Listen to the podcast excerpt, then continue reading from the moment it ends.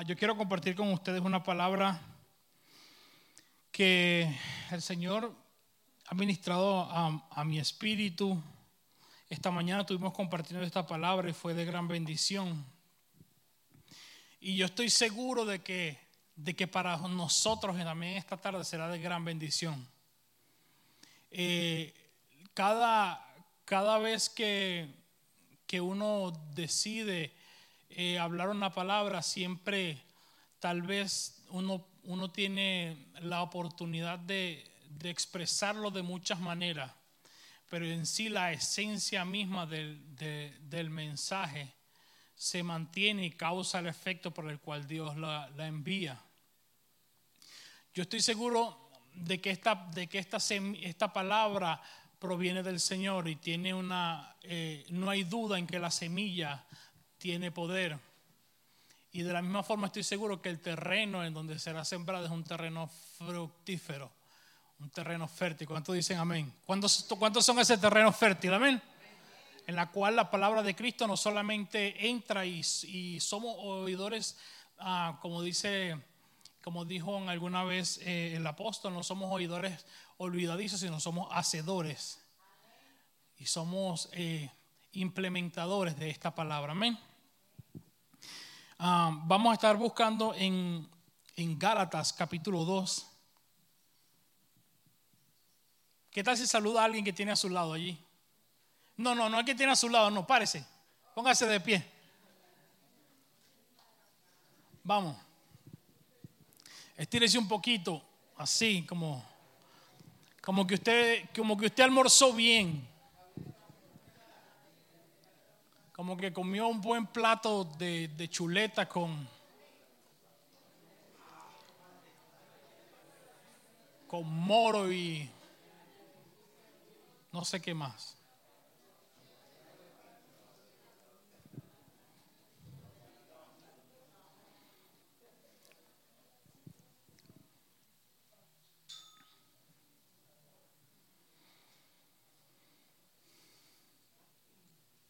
Como le dije, nuevamente quiero darle gracias eh, porque ustedes, eh, tengo el, privilegio de que ustedes hoy en esta tarde presten su oído a lo que este simple, eh, vamos a decirlo así, orador tiene que, que hablar o que expresar. Pero el hecho de que ustedes decidan y me den la oportunidad de poder compartir esto, esto tiene mucho, mucho significado, mucha importancia y para mí es de gran honra. Vamos a estar buscando en Gálatas capítulo 2. Estoy un poquito ronco. Gálatas capítulo 2, verso 16 al 21. Cuando lo tengan, hágame así. Amén. Leemos en el nombre del Padre, Hijo y Espíritu Santo. Amén. Y dice, sabiendo que el hombre no es justificado por las obras de la ley, sino por la fe de Jesucristo, nosotros también hemos creído en Jesucristo para ser justificado por la fe de Cristo y no por las obras de la ley. Por cuanto por las obras de la ley nadie será justificado. Y si buscando ser justificados en Cristo, también nosotros somos hallados pecadores, ¿Es por esto Cristo ministro de pecado? En ninguna manera, porque si, la, si las cosas que destruí, las mismas vuelvo a edificar, transgresor me hago, porque por la ley soy muerto para la ley, a fin de vivir para Dios. Con Cristo estoy juntamente crucificado y ya no vivo yo, mas vive Cristo en mí. Y lo que ahora vivo en la carne, lo vivo en la fe del Hijo, el cual me amó y se entregó a sí mismo por mí. No desecho la gracia de Dios. Si por, si por la ley fuese la justicia, entonces por demás murió Cristo. Amén. ¿Qué tal si oramos un momentito? Señor, gracias Padre. Gracias Señor porque nos da Señor este privilegio y esta, Señor, hermosa providencia, Señor, de poder estar reunido esta tarde, Señor, a compartir esta palabra. Gracias, Señor, por cada uno de mis hermanos que están en este lugar, Señor, los cuales tú destinaste, Señor, para que pudiesen, Señor, disfrutar de esta palabra que tú preparaste, Señor, para sus vidas, para sus corazones. Hoy declaramos, Señor, cosas poderosas sucederán, no solo en mi vida, Señor, sino en la vida de ellos también, Padre. A partir de la implementación de esta poderosa palabra, Señor, que traerá cambios, que traerá, Señor, modificaciones y estructuras, Señor, a muchas eh, a muchas cosas, Señor, de las cuales en tiempos pasados veníamos haciendo, implementando, mas ahora, Señor, por el conocimiento y el entendimiento, Señor, de tu palabra, Señor, y de tu gloriosa bondad, Señor, caminaremos, Padre, hacia aquel blanco, Señor, soberano, el cual tú nos has llamado, Señor. Y no es otra cosa, Señor, que ser fructíferos, Padre, en el propósito, Señor, que te plantaste para nosotros en tu Hijo amado Jesús, Señor. Te damos gracias, Padre, en el nombre de Jesús. Amén. ¿Cuántos dicen amén? Eh, acabamos de leer ahora mismo en Gálatas capítulo 2, verso 20, uno de, los versículos más, eh, más, más nombrados, más escuchados y, muchas veces más declarados. Eh, es un extracto bíblico muy común, el cual tal vez nuestros oídos pueden estar eh, acostumbrados a escuchar. Eh, estoy seguro que más de una oportunidad usted tuvo que haber, tenido, que haber tenido que escuchar este versículo. ¿Cuántos de los que están acá han escuchado anteriormente este versículo 20 donde dice, con Cristo estoy justamente crucificado y ya no vivo yo, mas Cristo vive en mí? Y lo que ahora vivo en la carne lo vivo en la fe del Hijo de Dios. Es un, es un asunto en, que ya nuestro, nuestro oído de cierta forma está acostumbrado a escuchar esto.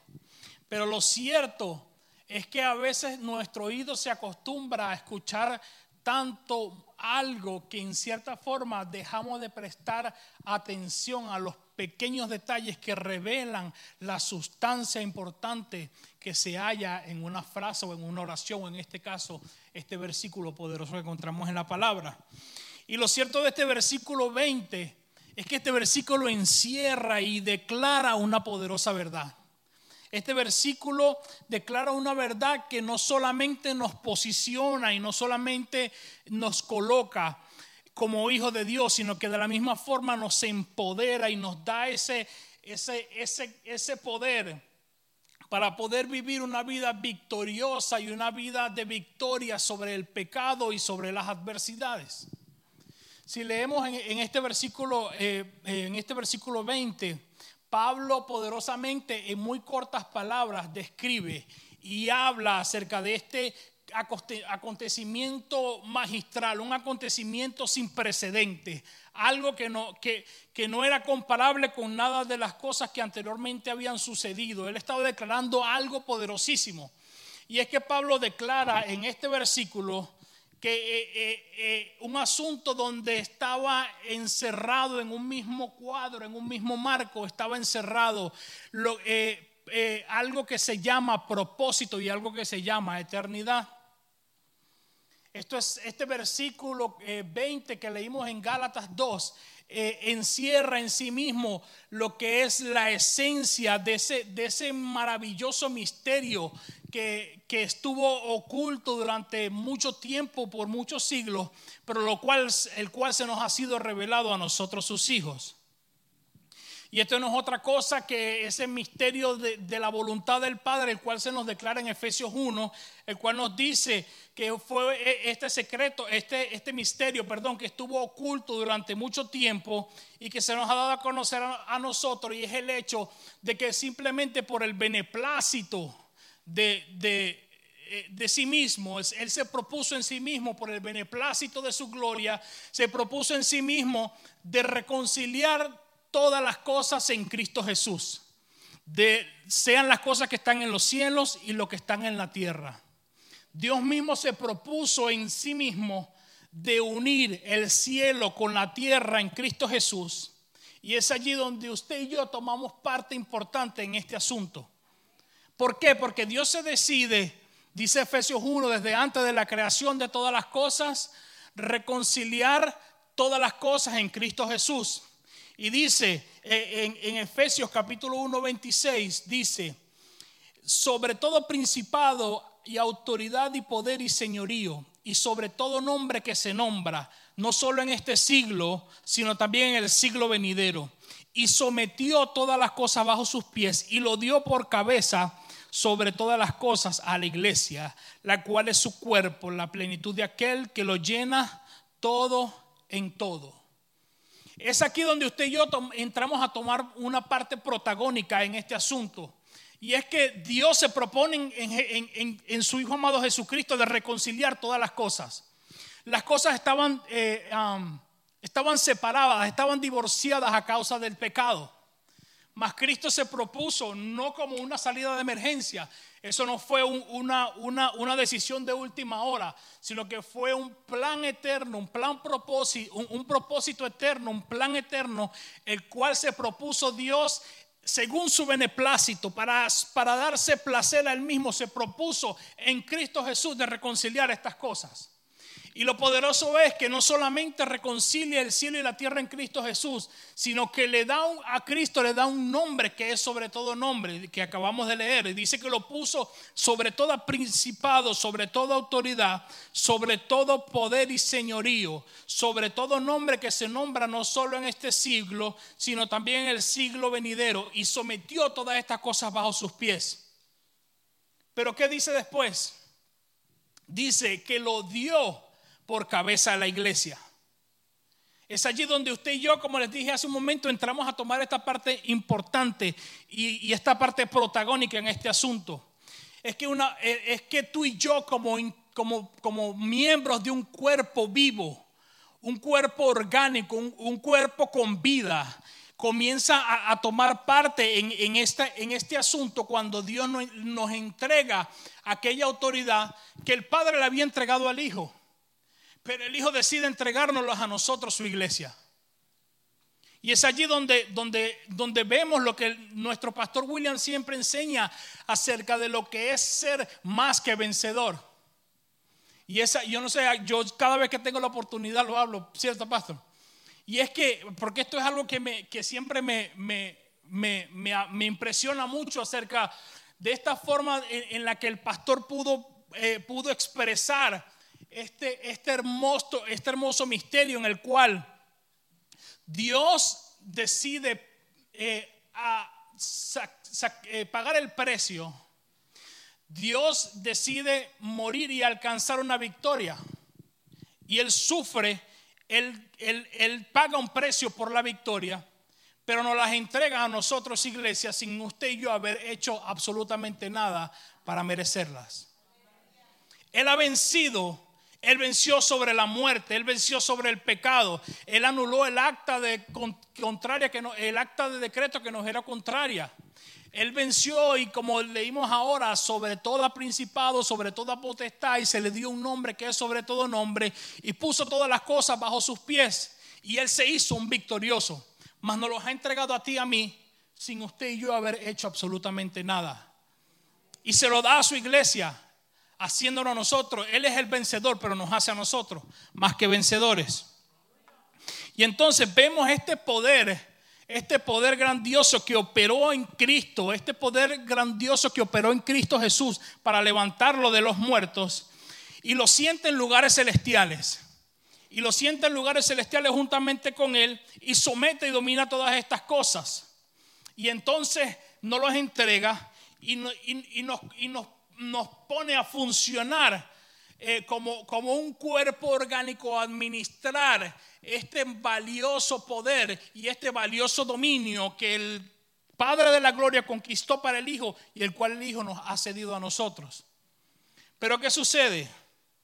Hay algo importante en todo este asunto, que usted y yo entonces tomamos parte importante y estamos, eh, estamos eh, somos representantes del, Hijo aquí en la tierra y ese poder se nos ha entregado a, la iglesia para que la iglesia pueda ejercer dominio y pueda ser de influencia a través de este poder que le ha sido entregado. Pero hay un, principio muy poderoso, el cual aprendí hace, el domingo pasado del pastor Víctor. Y es que cuando le escuchaba hablar, aprendí que ningún gobierno puede tener dominio o puede tener influencia efectiva en su entorno si no tiene dominio de esos asuntos internos. Nadie, absolutamente nadie puede ejercer dominio al, afuera si todavía no ha dominado lo que está dentro.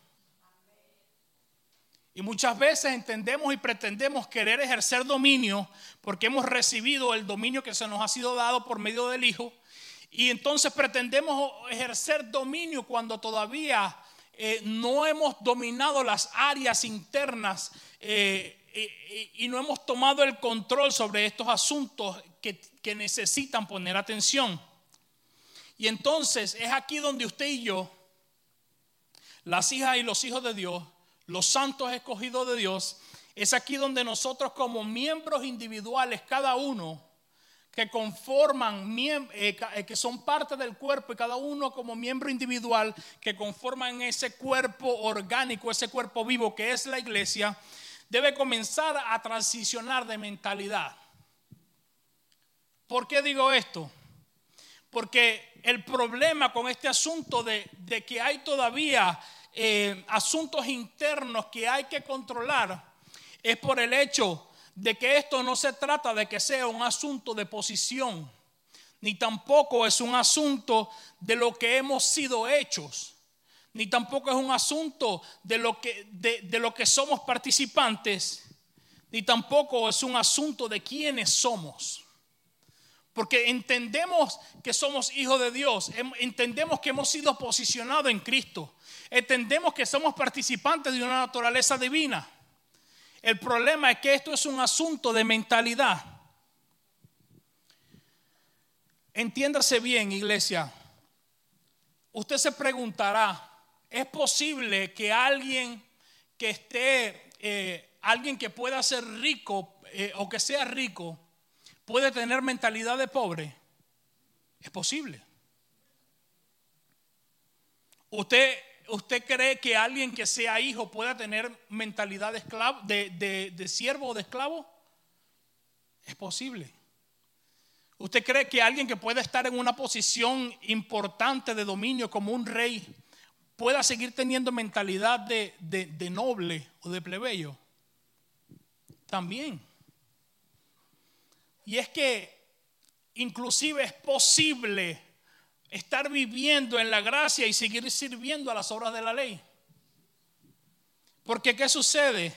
En estos ejemplos nos damos cuenta de que el, factor común en cada uno de estos ejemplos no es el hecho de dónde están, ni de lo que son, ni de, cómo están funcionando. El factor común en todo esto es que todos tienen un problema de mentalidad. ¿Por qué? Porque a pesar de que están posicionados, a pesar de que participan, tienen un problema de mentalidad. Ahora bien, usted y yo somos posicionados, estamos posicionados en Cristo Jesús. Usted y yo hemos sido engendrados en Él. ¿Cuántos dicen amén? Usted y yo hemos sido participantes de su naturaleza divina. Usted y yo somos real sacerdocio. Usted y yo somos nación santa. Somos pueblo escogido por Dios. Hemos sido un pueblo pagado, adquirido a precio de sangre. Él nos ha hecho reyes y sacerdotes. ¿Se fueron? Amén. Él nos ha hecho nueva criatura. Él nos ha hecho adoptados. Él nos ha hecho hijos. Él nos ha hecho justificados. Él nos ha hecho aceptos en el amado. Eh, somos hechura suya. Pero ¿por qué usted y yo seguimos luchando día a día con ciertos asuntos internos y ciertas situaciones que nos siguen estorbando para el, efectivo funcionamiento en esta asignación que se nos ha entregado. Dígale al que está a su lado. Dígale, dígale así. Mentalidad. Una mentalidad no es otra cosa un conjunto de, de creencias, un conjunto de costumbres eh, las cuales conforman una manera, una estructura de pensar, una estructura de pensamiento, que a través de, esa estructura de pensamiento se juzgan todas las cosas, a través de esa estructura de pensamiento es que la gente se conduce, es que la gente tiene una manera de actuar y una manera de vivir en base a lo que conoce. Por eso es que eh, de diferentes lugares de donde venimos, eh, a, raíz de, a raíz de las mentalidades se originan las culturas. Por eso es que aunque todos nosotros venimos de, hablamos el mismo idioma, todos nos parecemos, algunos somos trigueñitos, otros más claritos, pero en cierta forma todos de alguna forma tenemos la nariz achatada o, tenemos muchas cosas en común, ¿cierto? Y el asunto está en que a pesar de, que, de que somos... Eh, de que somos bien parecidos, hablamos el mismo idioma, cada quien viene de lugares diferentes y cada uno eh, arrastra culturas que, ah, son autóctonas del lugar donde, ellos, donde, ustedes han nacido, donde hemos nacido. Por eso es que eh, usted piensa de una forma, en, cuanto usted tiene una concepción de algunas, de algunas cosas diferentes a como yo las tengo, diferente tal vez como la pueda tener el pastor Iván. El asunto está en que todas estas culturas, las cuales nosotros están arraigadas en nosotros, no es simplemente otra cosa que el resultado de estructuras de pensamiento, las cuales eh, se establecieron en varias personas y luego de que un grupo de personas tenía ese tipo de mentalidad, se convirtió en una cultura. Y ahí es donde está el problema y donde está el, el, peligro en el tipo de cultura en el cual usted y yo estamos pretendiendo funcionar como iglesia. Diga conmigo, mentalidad. Es este conjunto de creencias y este conjunto de costumbres que, que conforman el modo en el que yo pienso, cómo yo juzgo las cosas a través de lo que conozco. Por eso es que si yo conozco algo diferente a lo que otro conoce, entonces mi manera, eh, mi manera de juzgar, de ver las cosas y de conducirme es en base a lo que yo conozco. Para mí un desayuno no es igual a un desayuno que usted tiene y no es igual a un desayuno de, un autóctono de los Estados Unidos. ¿Por qué? Porque eh, se ha creado esa cultura en base a lo que nosotros conocemos. Yo, no yo en mi desayuno yo no conocía lo que es un plátano.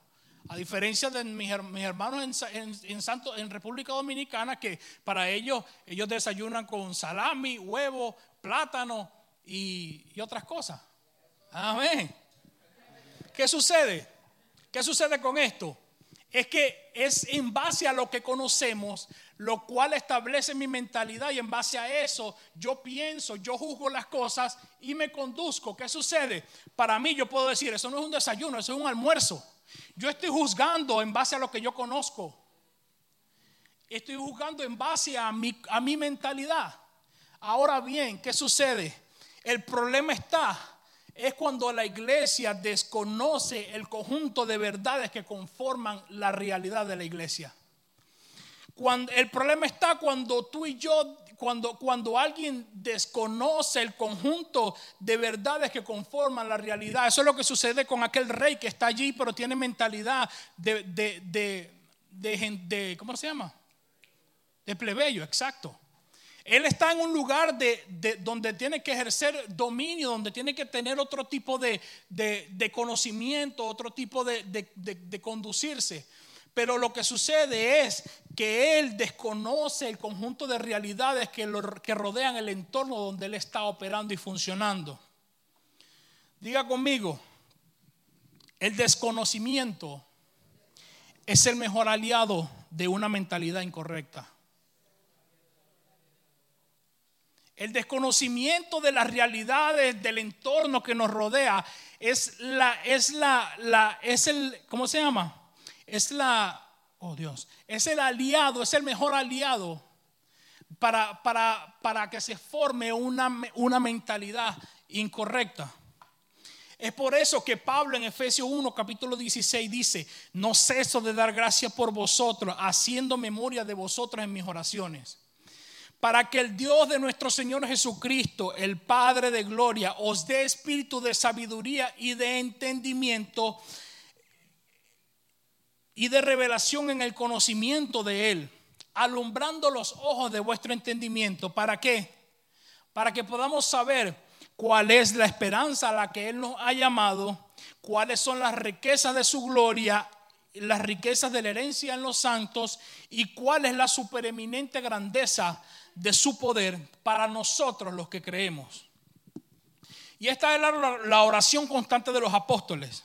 La oración contra los apóstoles era que los ojos de los creyentes fuesen abiertos para que ellos pudieran entender y comprender cuál era eh, que, que, los ojos de su entendimiento fueran alumbrados para que ellos pudieran saber cuál es esa cuál es esa esperanza a la que han sido llamados. ¿Cuál es esa, qué, es esa, eh, eh, esa herencia de la cual ellos han sido participantes? ¿Y cuál es esa supereminente grandeza de su poder, la cual opera en cada uno de nosotros, lo que creemos?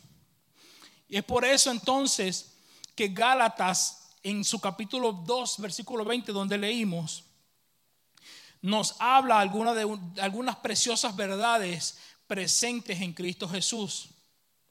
¿Qué sucede? La primera de ellas es que declara, ¿cómo dice el versículo 20? ¿Cómo comienza? Con Cristo estoy justamente crucificado. Diga conmigo, con Cristo estoy justamente crucificado. Y probablemente al igual que, que, usted, que yo en alguna oportunidad, usted pudo, usted debe haber repetido esta frase en algún tiempo, inclusive en mi caso lo digo, bajo una mentalidad equivocada, diciendo, porque con Cristo estoy, yo estoy justamente crucificado. Entendiendo en alguna forma de que el hablar y el decir que yo estoy con Cristo justamente crucificado, se debe a todo el esfuerzo que yo hago al, al, sacrificio y, al, y, y a, los, a los costumbres que yo he adoptado para tratar de dominar mi carne y someterme y entonces decir que yo estoy crucificado con Cristo Jesús a causa de que yo estoy sacrificando mi carne, mis deseos y todo este tipo de cosas. Pero déjeme decirles, es la mentalidad equivocada. Con Cristo estoy justamente crucificado. Esto tiene una connotación demasiado poderosa. Y la primera pregunta que nos hacemos en, ignorancia en, cuanto a esto es, ¿por qué alguien nos dijo que, por qué alguien nos dice que, que si, por ejemplo, Pablo dice, con Cristo estoy justamente crucificado? Y usted se pregunta, ¿por qué Pablo dice que él está justamente crucificado con Cristo? Si a mí me dijeron que Cristo murió por mí, y ocupó el lugar que me correspondía a mí. Y Él fue a la cruz para que yo no fuese crucificado. ¿Cierto o no es cierto? En muchas, muchas oportunidades, como dije en la mañana, lo que, lo que han nacido en Centro de Oración Vida Nueva, ustedes no saben de esto, porque aquí en Centro de Oración Vida Nueva se traza una palabra de verdad, una palabra donde, donde se, se habla, una palabra que, que, que acorde al pacto en el que estamos funcionando en el que estamos operando. Pero aquellos que, venimos de, como dije en la mañana, venimos de la vieja guardia, ¿cierto, pastor? El pastor se ríe. El pastor Iván se ríe. Todos aquellos que venimos de, arrastrando ciertas cosas, no, nos dijeron y nos enseñaron. Ese era el lugar que tú debías ocupar, pero Cristo eh, te libró de, de la crucifixión y Él fue a la cruz por ti. Y lo que resulta es que en cierta forma nos dijeron de que, de que, de que Él ocupó nuestro lugar para, porque nosotros eh, nos librásemos de la cruz. Y resulta, y lo que acontece es que Dios es un Dios de, eh, de intención. Dios es intencional en todo lo que hace. Desde el principio de la creación de las cosas, y yo llego aquí así como así al final, pero desde, desde Apocalipsis hasta Génesis, en, en, la palabra todo apunta a, Cristo Jesús y todo en la palabra es intencional acerca de Cristo. Y de la misma forma, Cristo y, y, el Padre son intencionales en todo lo que hace. Y es que el asunto está en que nos dijeron en que Cristo nos libró de la crucifixión pero resulta es que Cristo desde antes de la fundación de todas las cosas había decidido crucificarnos juntamente con Él. Y ahora bien, entiéndase esto, Él decide crucificarnos juntamente con Él. Y esto no por obra nuestra, no de acuerdo a que lo que nosotros podamos hacer o podamos pensar. Nosotros en alguna oportunidad, y, me imagino que tal vez usted pueda entrar un poco en memoria de esto, y entonces nosotros a veces hablábamos como que eh, como que nosotros eh, eh, som- hemos sido crucificados porque nosotros mismos fuimos quienes nos crucificamos. Porque yo decidí crucificarme, yo acepté a Jesús y, yo decidí eh, crucificarme juntamente con Él. ¿Ustedes no escucharon eso? En alguna oportunidad. Yo morí con Cristo, con Cristo Jesús y yo estoy justamente crucificado con Él. Porque en cierta forma yo decidí tomar ciertas costumbres a causa de ciertos estilos de vivir o de ciertas costumbres, pensando de que, de que si yo sacrifico algo, de que si yo hago algo, de que si yo dejo de hacer algo o adopto esta forma de hacer, o simplemente ah, en cierta forma sacrifico algo, yo siento entonces que estoy crucificando mi carne y que yo estoy crucificado juntamente con Cristo. Pero aquí es donde, donde toda esta, esta trama se cae. Eh, cuando descubrimos de que este asunto no se trata de lo que usted puede hacer para estar allí, sino de lo que Él hizo para que usted estuviese allí. La crucifixión, eh, el estar crucificado juntamente con Cristo Jesús no, no- no es un asunto de una decisión bilateral, es un asunto de una decisión unilateral. Dice que esto fue una decisión de acuerdo al propósito eterno del Padre en Jesucristo, el cual se decidió que nosotros eh, íbamos a ser crucificados juntamente con Cristo. A usted nadie le preguntó, a mí no me preguntaron. A, usted le a ti te preguntaron, Josué, a nadie le han preguntado si usted quería ser crucificado con Cristo Jesús, porque esto era parte de un propósito, porque esto fue una decisión unilateral del Padre de cumplir el propósito de, en Cristo Jesús e insertarnos en ese propósito para que fuésemos crucificados juntamente con Cristo. Y en esa crucifixión nuestro cuerpo de pecado fuese crucificado y hubiésemos podido obtener la victoria sobre el pecado.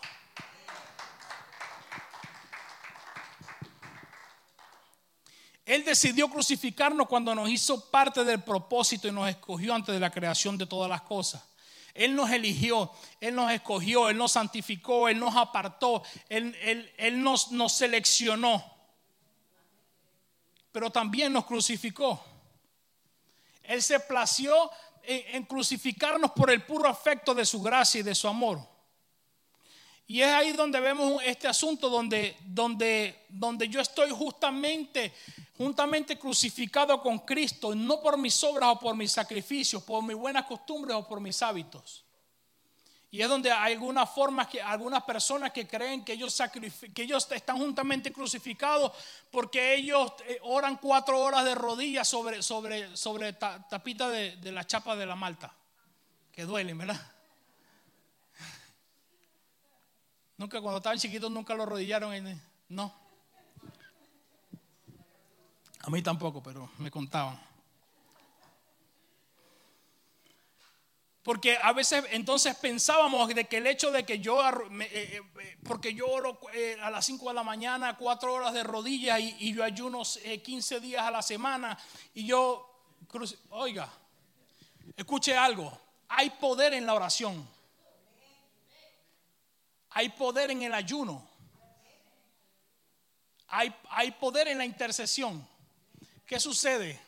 El asunto no está en, en- en- en lo que tú estás haciendo. El problema está en la mentalidad con lo que lo estás haciendo.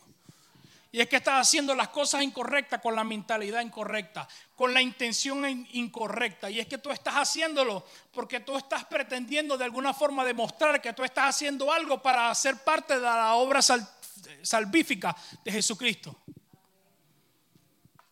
Esto no se trata de que, tú, de, que tú, de que lo que tú haces para estar, sino de lo que Él hizo para que tú y yo pudiésemos estar allí. Se trata de que tú y yo, sin haber hecho nada, sin haber merecido esto, por amor y por gracia, Él decidió crucificarnos juntamente con Él, aun cuando ni siquiera merecíamos estarlo. Aunque tú y yo no éramos dignos, Él nos llevó a la cruz para que hacernos dignos delante del Padre, para dignificarnos ante el Padre. Aunque tú y yo no éramos aceptados a causa del pecado, Él nos, Él nos llevó a la cruz para que, fuese, para que el pecado fuese crucificado y no pudiéramos ser aceptos en el amado. Aunque tú y yo no calificábamos, Él, no calificábamos a la promesa, Él siendo la simiente de la promesa, nos llevó a la cruz para que entonces tú y yo pudiésemos ser participantes de esa promesa, la cual le fue entregada a Abraham y de la cual tú y yo hoy somos participantes. Que tú y yo, aunque estábamos muertos en los delitos y pecados, Él nos llevó a morir con Él para entonces entregarnos y darnos vida. ¿Qué, pudo, pudo hacerte pensar de que tal vez podría haber sido por tus fuerzas? Jamás, esto jamás se trató de nosotros, sino siempre se trató de Él. Esto jamás se trató de lo que nosotros podíamos hacer, sino se trató, de su propósito y su amor eterno. Por eso dice Romanos 6:6 que el propósito de la crucifixión estaba dado para que entonces nosotros tuviésemos la victoria sobre el pecado. Y dice, sabiendo esto que nuestro viejo hombre fue crucificado juntamente con él, para que el cuerpo de pecado sea destruido, a fin de que no sirvamos más al pecado. Y esto declara aquí en, en, Romanos 6, 6, declara el poder de la victoria que tú y yo hemos recibido sobre el pecado. Dice que hemos sido crucificados con Cristo para que nuestro cuerpo de pecado sea crucificado y podamos ser libres de la esclavitud del pecado. Ahora bien, esta verdad tiene que ser afirmada en nuestras vidas para que podamos comprender y podamos funcionar acerca de esta verdad, de que nuestro cuerpo de pecado ha sido clavado en la cruz del Calvario juntamente con Cristo y que estamos crucificados juntamente con Él y que ya ese cuerpo de pecado no tiene dominio sobre nosotros porque en nosotros ahora se mueve otro, otro cuerpo y es no, es, no es un cuerpo de pecado, no es, no es, un, no es un, eh, un pecador perdonado, sino es un hijo engendrado. Tú y yo hemos sido engendrados en Cristo Jesús. ¿Cuántos dicen amén? Pero así lo declara entonces Colosenses 2.12 cuando dice que fuimos juntamente con Él sepultados y resucitados en Cristo Jesús y fuimos despojados de este cuerpo de pecado. Pero también declara que ya no vivo yo, sino que ahora vive Cristo en mí. Y ahora es la vida de Cristo. Ya no solamente hemos sido muertos al pecado, sino que ya no solamente también estamos crucificados, sino que ahora Él vive en nosotros. Es la, es la vida de Cristo viviendo dentro de nosotros quien maneja nuestros seres. Y aquí ahora es donde otra vez pensamos en que tal vez eh, Él vive en nosotros, pero, pero nosotros todavía a veces queremos seguir eh, eh, haciendo nuestra voluntad. Y es que déjame decirte que cuando Él viene a vivir y a habitar, Él, toma control de todo. Y, todo aquello que forma parte del viejo hombre, así sea lo más bueno que forma parte del viejo hombre, para él no sirve. Porque al viejo hombre no se le da, eh, no se le da terapia, no se le da ah, consejería, al viejo hombre no se le da eh, liberación ni oración, al viejo hombre hay que darle muerte. Por eso es que entonces en la cruz del Calvario ese cuerpo de pecado y ese viejo hombre es crucificado y ahora Cristo habita en nosotros y vivimos ya no conforme a nuestra voluntad ni conforme a lo que queremos, sino conforme al deseo del Hijo para con nosotros. El Hijo es el que nos alinea a ese propósito eterno en Cristo Jesús y nos va llevando al conocimiento pleno de Él. ¿Cuántos dicen amén? Pero entonces dice, ya se nos está acabando el tiempo y declara que ya no vivo yo, que vive Cristo en mí pero que ahora lo que vivo en la carne lo vivo en la fe del Hijo. Y esta poderosa y firme verdad que se nos ha dado a conocer en este versículo nos muestra otro principio poderosísimo. Y es que ya no vivimos nosotros más, sino que es Cristo quien está viviendo en nosotros. Y lo poderoso de este verso es algo que, que es bastante interesante. Y es que el término que se utiliza para hablar acerca de esta fe es el mismo término que se utiliza en el griego para hablar acerca de la fe redentora y justificadora de Cristo. Es decir, esto es una fe que no proviene de ti ni de mí, sino es una fe que se origina en el Hijo. ¿Me está entendiendo?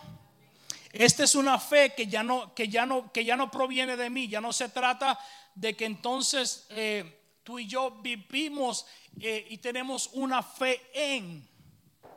Entiéndase bien. Y allí es donde, donde esta preposición le da, eh, le da un, cambio diferente, un sentido diferente, una semántica completamente diferente a, a lo que es vivir la fe en el Hijo y vivir la fe de el Hijo. Porque cuando usted vive la fe en el Hijo es una fe que usted, usted deposita en Él. Mas cuando usted vive la fe del Hijo es la fe que proviene de Él, la cual usted utiliza y por medio de la cual usted vive. ¿Por qué? ¿Qué sucede? Hay algo poderosísimo. Y es que esta fe no proviene de nosotros, sino que proviene de Dios. Entonces, si esta fe proviene de Él, quiere decir que esta fe está conforme a toda la sustancia que, él, que el mismo Cristo es. Escúchese bien. Eh, muchas veces nosotros pretendemos creer eh, de, que nuestra, de, que, de que tal vez por nuestra fe nosotros hemos creído.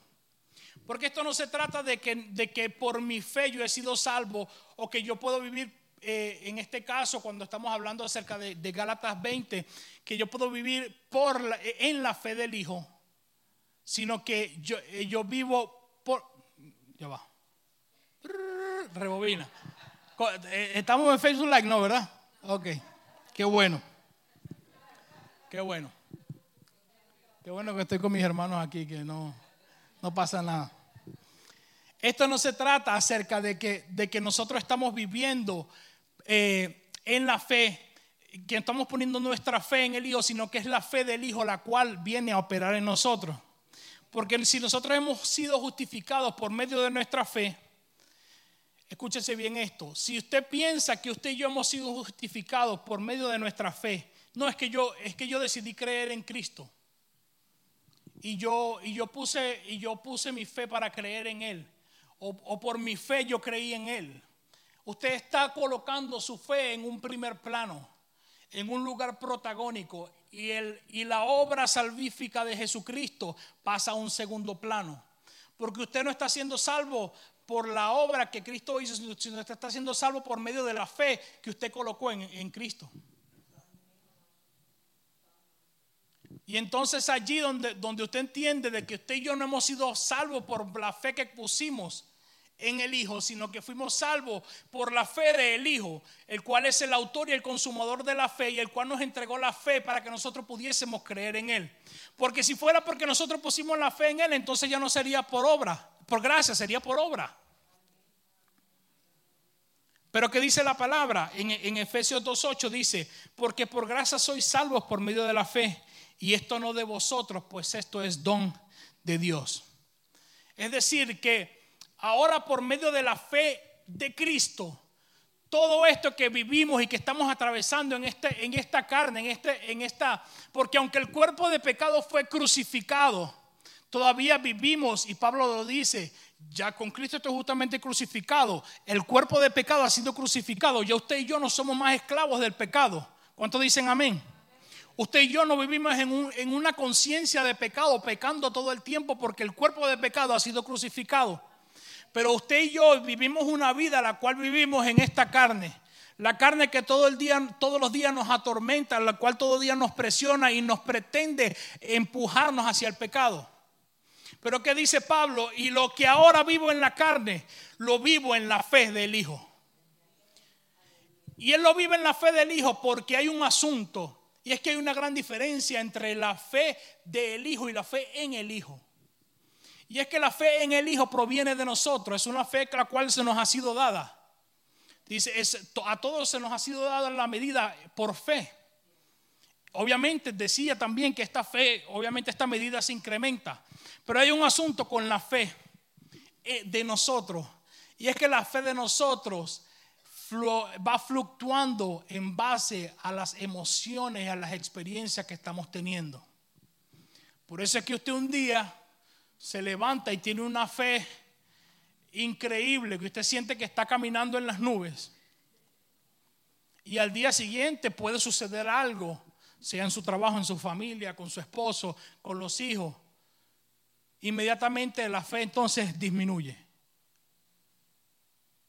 Y usted siente a veces, yo comentaba en la mañana que yo escuché de un hombre de Dios y, vuelvo y repito lo mismo, no quiero que ustedes malinterpreten esto de que yo estoy juzgando diciendo que eso está mal, escuche bien, esto que yo escuché lo que hizo fue abrir eh, mi mente acerca de, este entendimiento de lo cual estamos hablando.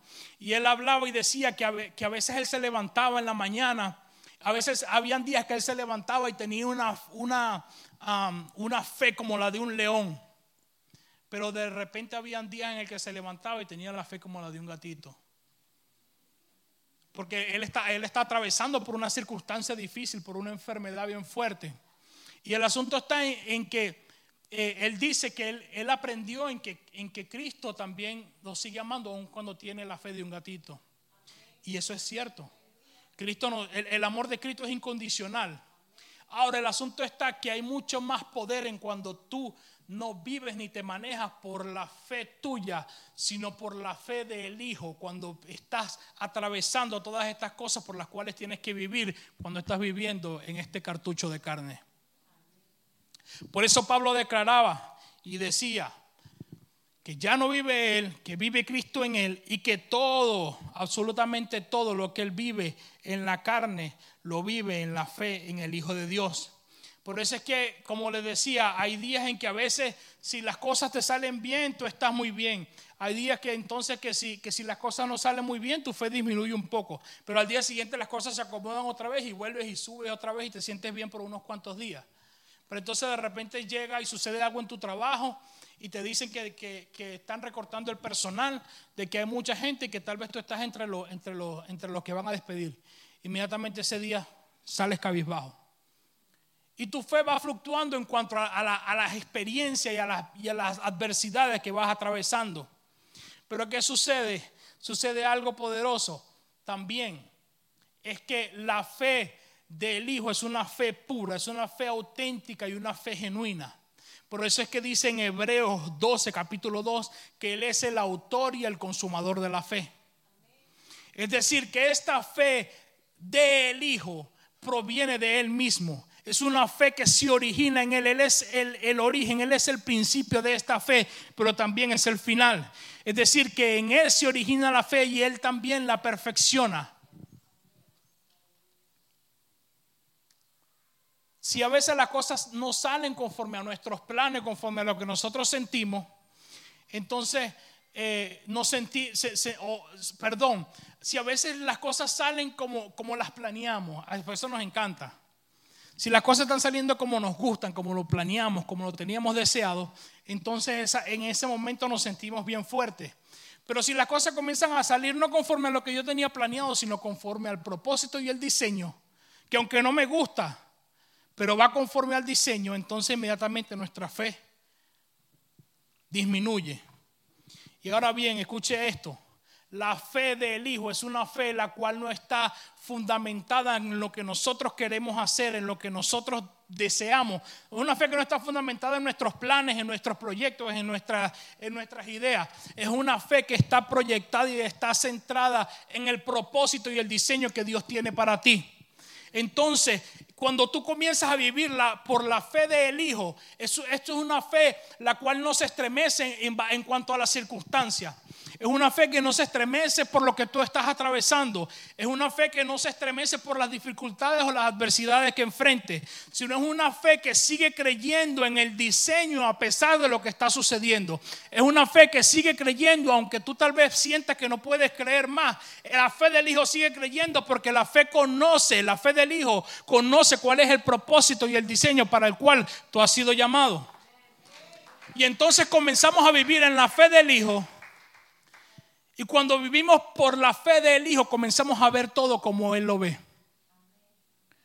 Comenzamos a ver con los ojos del Hijo. Y entonces comenzamos a ver en todo, vemos propósito. Y sucede algo con el carro y se nos quema el carro, pero nosotros no estamos viendo que se nos quemó el carro. Nosotros estamos viendo que aunque se quemó el carro, hay propósito en esto. Hay diseño en todo este tipo de cosas. Hay, hay situaciones que están sucediendo, circunstancias que nos preocupan y que son temporales. Pero cuando vivimos en la fe del Hijo, nosotros no ponemos nuestra mirada en las cosas que son temporales, sino que estamos viendo y sabemos que esto es algo que va a pasar, que esto es algo pasajero y que por encima de estas cosas nosotros estamos viendo propósito y diseño en ello. Esto es una fe que cree por nosotros y cree conforme al diseño que Cristo creó para nosotros en su propósito eterno en Cristo Jesús.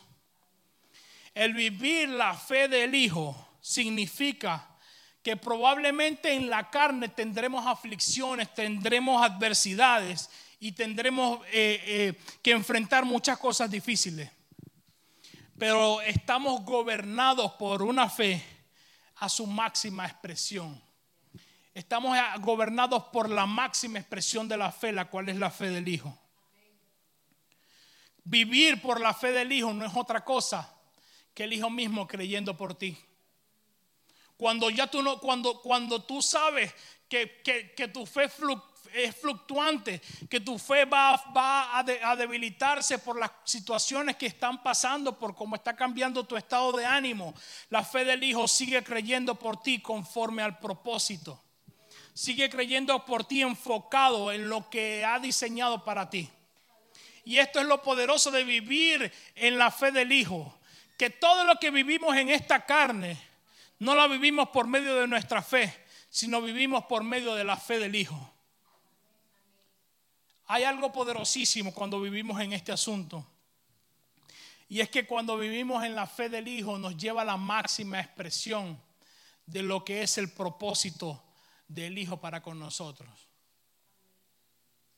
Hay cosas increíbles en las que tú, en la que tú y yo Tal vez por medio de nuestra fe no podemos alcanzar o no podemos llegar, pero por medio de la fe del Hijo podemos alcanzar.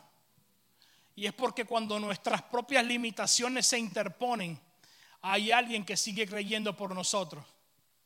Cuando ya tú piensas que ya no puedes seguir más, que ya tú, que, que, que tu fe no alcanza para poder sobrepasar esta circunstancia, hay alguien que está creyendo en ti, que está creyendo por ti.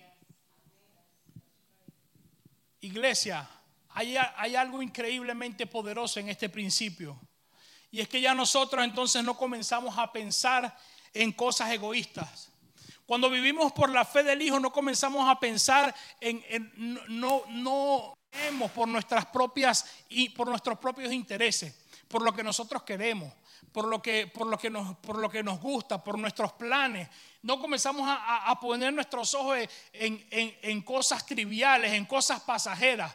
No, no, nuestra, nuestra fe no, no está enfocada entonces en, estar pendiente de, tener el, eh, de, de implementar nuestra fe para tener el último carro, para vivir en la mejor casa o para todo este tipo de cosas. Escuche algo estos son, eh, ¿de que la vamos a tener? Claro que sí. ¿De que es bueno tenerla? Amén, gloria a Dios.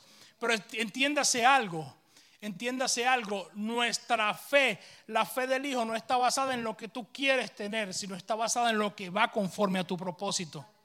Y hay veces que tú crees que el tener el último BMW del año es lo que te conviene.